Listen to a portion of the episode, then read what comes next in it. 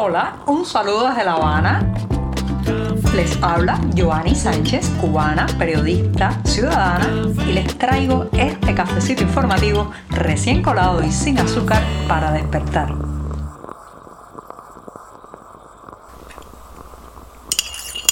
Jueves, jueves, sí, una jornada cálida con algunas nubes aquí en la capital cubana y un momento especial para tomarme este cafecito de mi día preferido de la semana. Así que voy a darme este sorbito del 13 de octubre de 2022.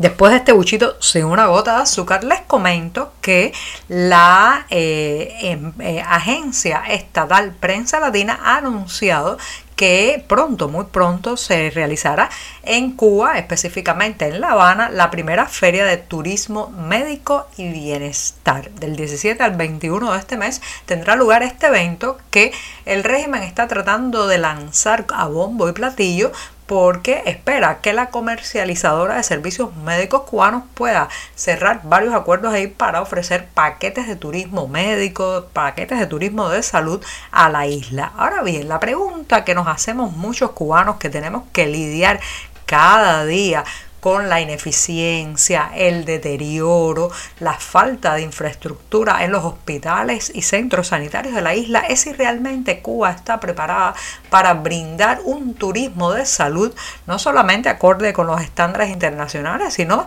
de mediana calidad que permita atraer capital y divisas a la isla. Señoras y señores, no se puede crear una burbuja de prosperidad, como he reiterado en varias ocasiones en este podcast, no se puede crear una burbuja de prosperidad en medio del desastre, de la desidia y del profundo menoscabo o deterioro que vive la realidad cubana desde el, punto, desde el punto de vista no solamente económico, sino también ético, en la propia, el capital humano que también se está descapitalizando, no solamente por el éxodo, la emigración de muchos profesionales, sino también porque la gente tiene que hacer mil y una mañas para poder sobrevivir. Entonces imagínense usted de pronto un hospital que sí funcionara, que estuviera limpio, que los baños estuvieran también sin malos olores, sin suciedades, que tuvieran agua, que el personal que allí trabaja se sintiera a gusto laborando con turistas y además recibiendo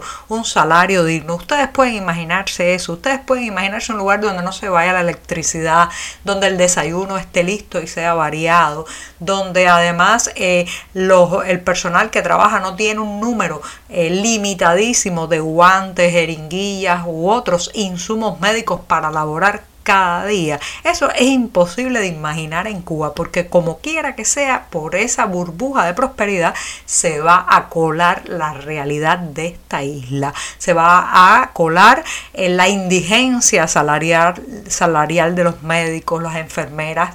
Se va a colar el calabro de infraestructura que atraviesa el país. Entonces no es posible, no es posible brindar un turismo de salud, que sea pagado eh, con el beneplácito por los viajeros que vengan a la isla. Para eso se van a otro lugar donde la salud pública funcione y donde además no les quieran cobrar los altísimos precios que de seguro tendrán esos paquetes turísticos de salud.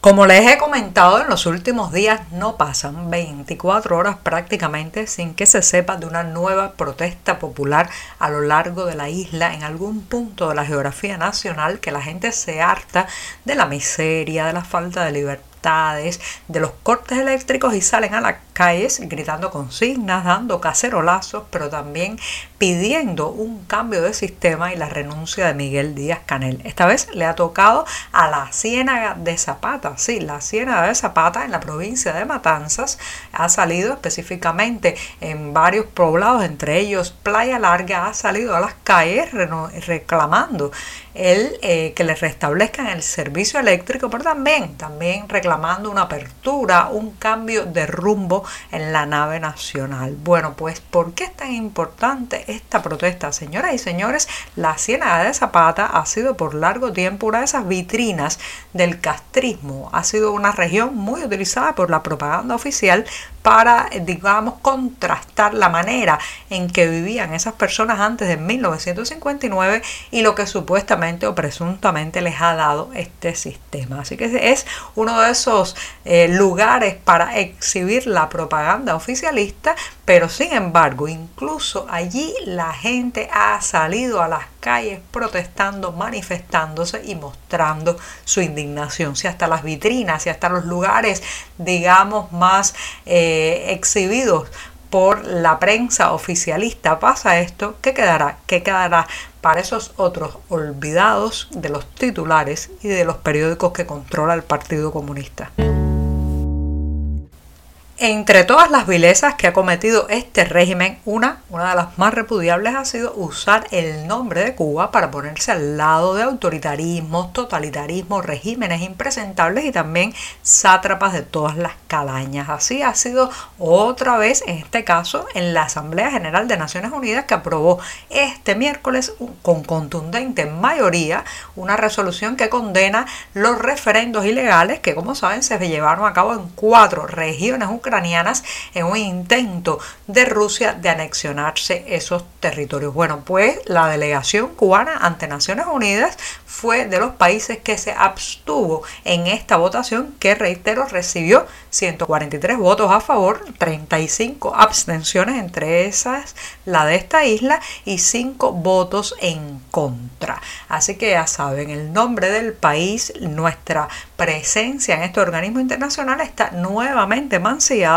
poniéndonos, si no totalmente alineados con el Kremlin, al menos silenciando la posibilidad o callando la posibilidad con esta abstención de hacer un repudio y una protesta alta y clara sobre lo que está viviendo Ucrania.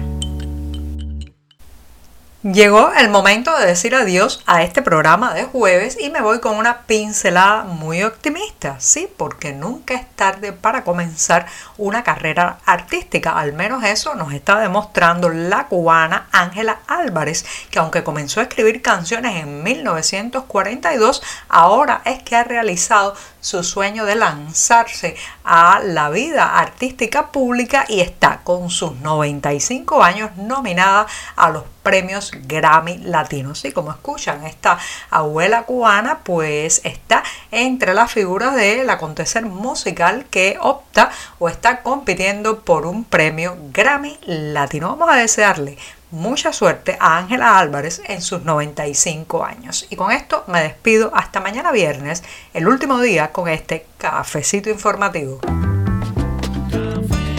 Por hoy es todo. Te espero mañana a la misma hora. Síguenos en 14medio.com. También estamos en Facebook, Twitter, Instagram y en tu WhatsApp. No olvides, claro está, compartir nuestro cafecito informativo con tus amigos.